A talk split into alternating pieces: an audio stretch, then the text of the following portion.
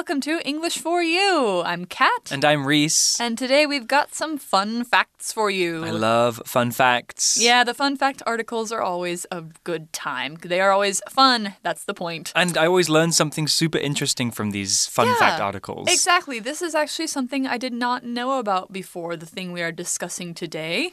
The yeah. thing is. It's language. It's the origins of several different words. Hmm. And it's words that we use, I'd say, every day, pretty much every day. multiple times a day. And they're they're words describing things that we see and use and walk on every day. Or drive on. or drive on. Yeah, exactly. So, as you can guess, we're probably talking about like roads, streets, boulevards. No, we're not talking about boulevards, but avenues.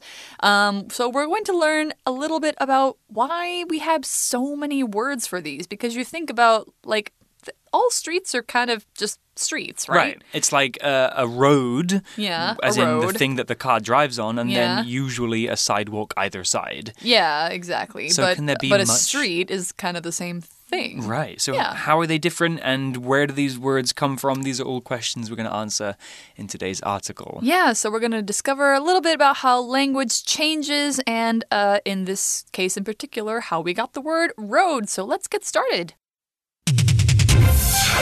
Reading.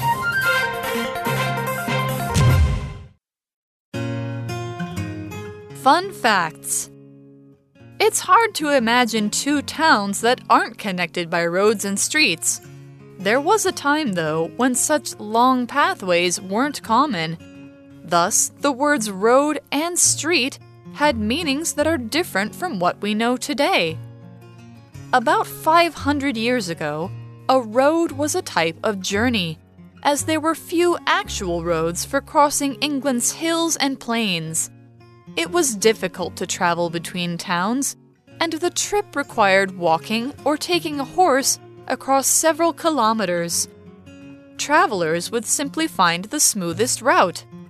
Eventually, the route itself was called the road. The writer William Shakespeare shows how the word started to change in the 15th century. He used the word road with both meanings in his plays. A street, on the other hand, meant a short path where you would find houses and other buildings. Streets are where people would live, socialize, and do their shopping at the market. Today, when we think of a road, we imagine any paved street that connects two places. The words now have quite similar meanings. Okay, our article starts out today. It's hard to imagine two towns that aren't connected by roads and streets. So, yeah, we're getting right into it with a grammar point, which means we won't have another one today. Yes. Yeah. Yay! So, first one, we've got this it, be verb, and maybe not, an adjective for somebody to be. It is adjective for somebody to be.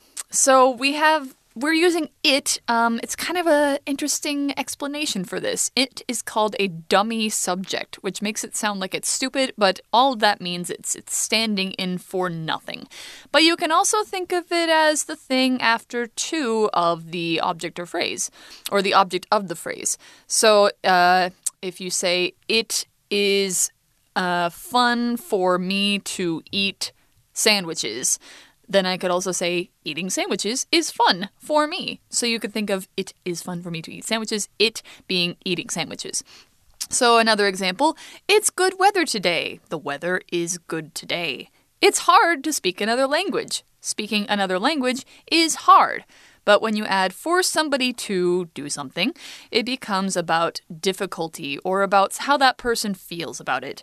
So this sentence says it's hard for us to imagine two towns, something like that. So it means that imagining that thing is a hard thing for us to do. It's hard to imagine. It's easy for you to say, is another one we use often. That's easy for you to say, saying this is easy for you. Like it's easy for you to say that. That poor subject being called a dummy all the time. I know. It's actually pretty smart because it makes it easier for us to talk. Yes, we Yeah. like dummy subjects. They are really fun. Mm-hmm. Well, the article continues and it says there was a time, though, when such long pathways weren't common. Thus, the words road and street had meanings that are different from what we know today. That is true. That is true. And mm-hmm. language changes over time, and this is an example of how language changes. But there are a few words to talk about here. Let's talk about the word pathway. Okay, So- it's another word for road, It is an- street. yeah, another one of those things that you can walk or drive along. Mm-hmm.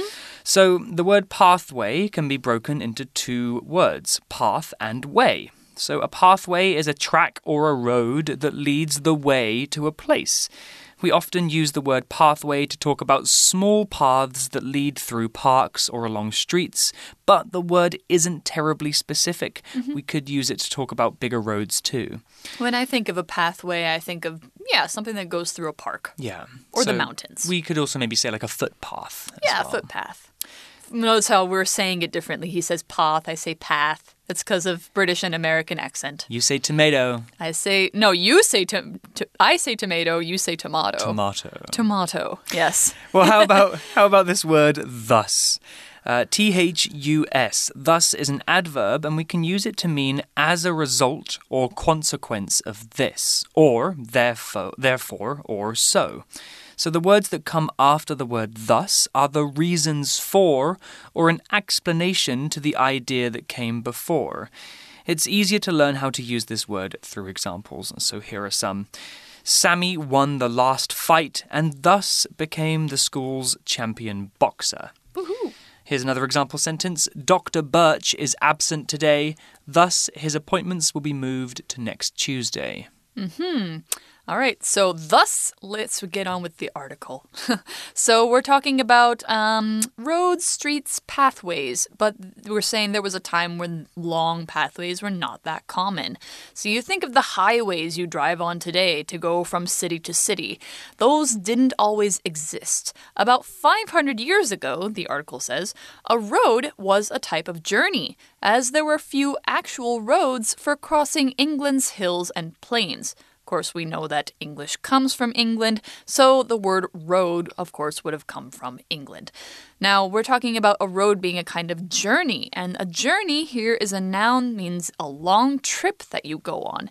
It's usually going from point A to point B, and it implies some difficulty or a long time in getting there. Um, other words that are similar to journey might be voyage, when uh, you are taking a journey on the sea, usually, or um, on a boat. Um, a trip. That could be a short one, a long one, could be anything, any kind of travel, or an adventure if you're having an exciting and new kind of journey. But a journey, yeah, it's it's about being a long trip. So before cars, every trip out of town was a journey. A person who takes the journey is a journeyman or a traveler, which we will talk about later. Now here's an example of journey. We took a journey around Taiwan on our bikes, and we managed to get back to Taipei in 12 days. Oh, that's pretty good. Yeah, that's about what I've heard it takes to get around the island. Cycling around Taiwan. Mm-hmm. Wow, goodness. I thought I knew something about roads, and it's that they were invented by the Romans initially. Well, they say all roads lead to Rome, and I think that's what that phrase comes hmm. from. Yeah. Those long, straight roads, I think specifically, Yeah. were made by Romans, although I guess. Paved roads. Paved roads, but people have been walking along the same tracks for millennia, I suppose. Yeah, yeah. You know, there will always be roads that were trodden down by people, basically pushed into the ground by people's feet. Yeah, that's, that's a road too. Mm-hmm. Well, the article continues and it says it was difficult to travel between towns, and the trip required walking or taking a horse across several kilometers or kilometers, mm-hmm. however you prefer. Well, there's a word to talk about here, and it's the word required. Require is a verb, and if something is required, or if you require something, that means you need that thing. That thing is needed. We require food and water to survive. It's just a fancy word for need. So, in the context of the article, the author is saying that to move between towns, lots of walking or horse riding was required. You needed to walk or ride a long way to get from place to place. So, here's an example sentence You are required to bring your own pen and paper to the English exam. Ah, so you need to bring your own pen and paper. You need to do it. Got it.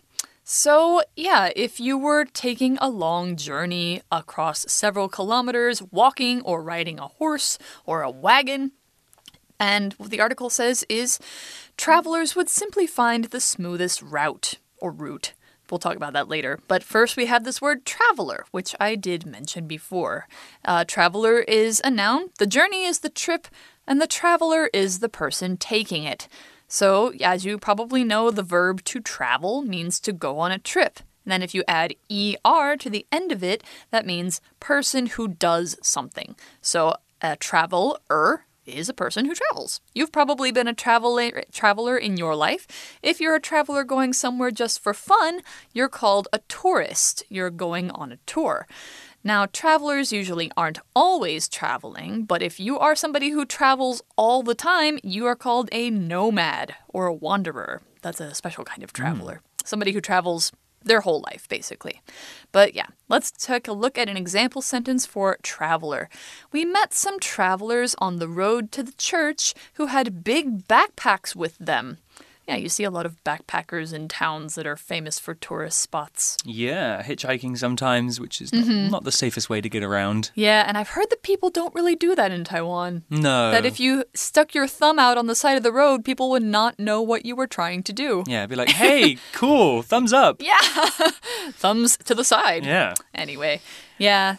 Well, so what let- about route? Yeah, this this this word route. route or route, as we would say in British English. Well, either way in American English, I think. Yeah, well, route is a noun, and a route is a way to a place. It's kind of another synonym for other words that we've been talking about today. Mm-hmm. When you're planning a journey, you will make a route. It's the path you will follow, a way or course taken in getting from a starting point to a destination. So the route is the way that you're going. Yeah, and some some uh, long, long roads, especially interstate highways, are called routes, like Route Right. 66. I always Very think famous. of that. Yeah. I'd love to drive it one day. me too. And then we have another word here, which is smooth or smoothest. Mm. Smooth is an adjective, and we often use smooth to describe something's physical surface or texture. Something that is smooth has an even and regular surface with no lumps or bumps. So a whiteboard has a very smooth surface. If you run your finger down it, it will make a squeaky noise. We can also use smooth, however, to describe a process or journey.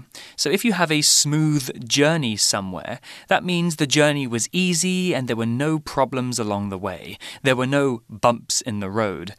The, su- the superlative form of smooth, smoothest, used in the article means the most smooth. Mm-hmm. So, an example sentence could be The class meeting was smooth and easy.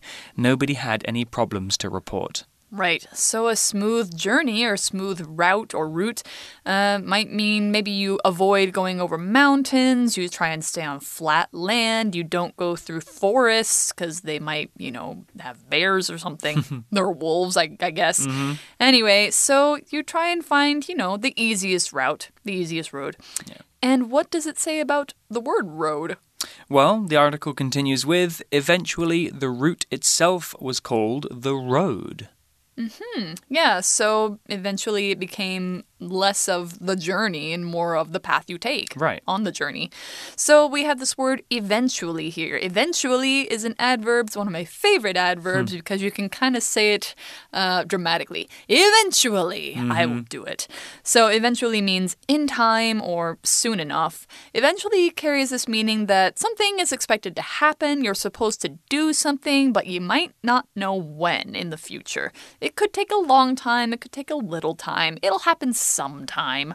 However, if somebody says, I'll do my homework eventually, it means they're probably not going to start doing it for a while. Something that eventually happens doesn't really have a person trying to make it happen. It just happens in the due course of time or after somebody else pushed it to happen. Like if you say, Oh, I'll do my homework eventually, and your mom says, You better do it now, mm-hmm. then maybe eventually you'll listen to her.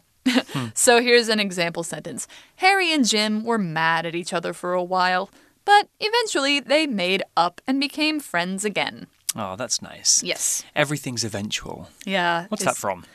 I don't know. I feel like that's the name of a book or a movie or something. Hmm. Anyway, Yeah, anyhow. Eventually, I'll remember. Eventually you will. Maybe it'll be after you leave, after you're in bed tonight and you're like, wake up and that's what it's from. Yeah, probably. Ah, that happens I'll send me. you a message. Okay. All right. So the article goes on to say the writer William Shakespeare shows how the word started to change in the 15th century.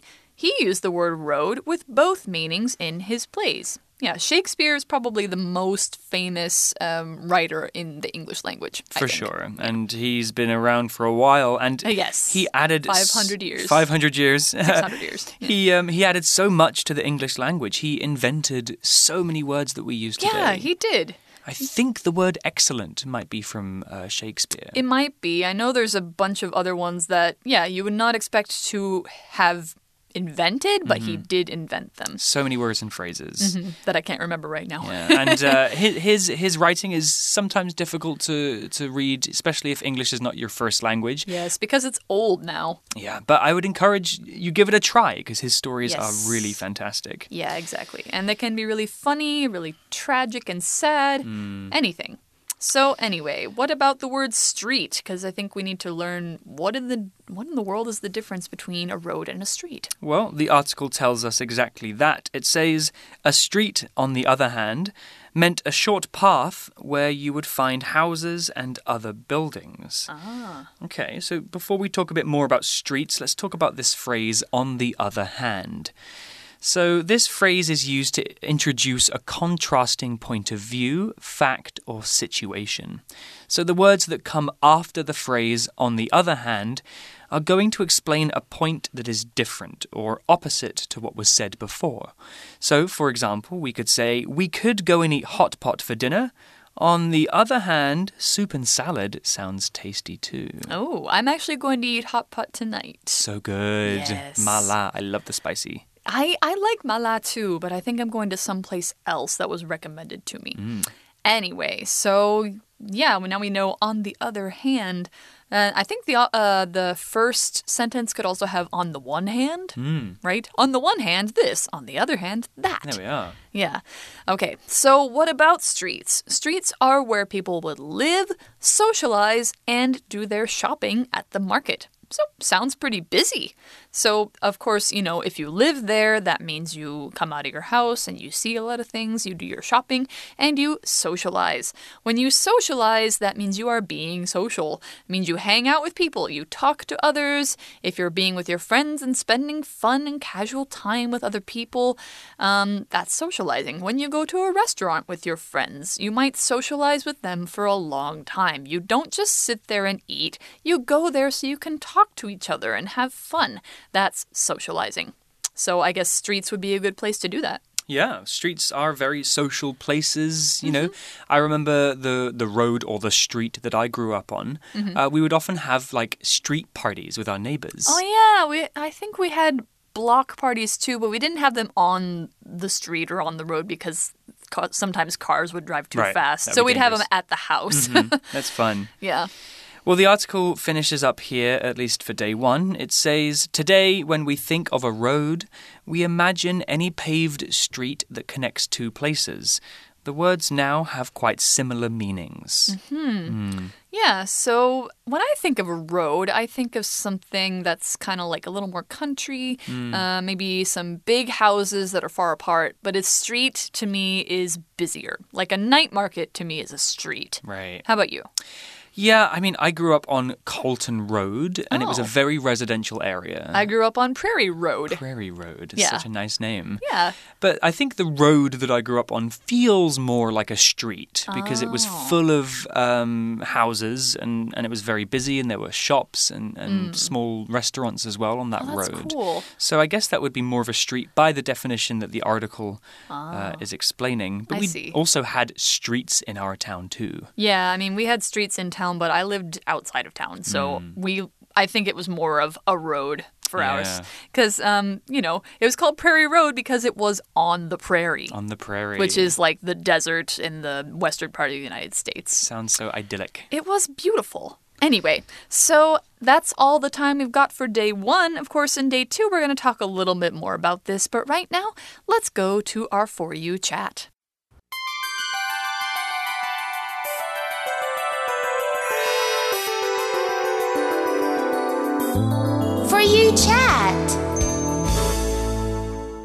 Okay, our For You chat question for today.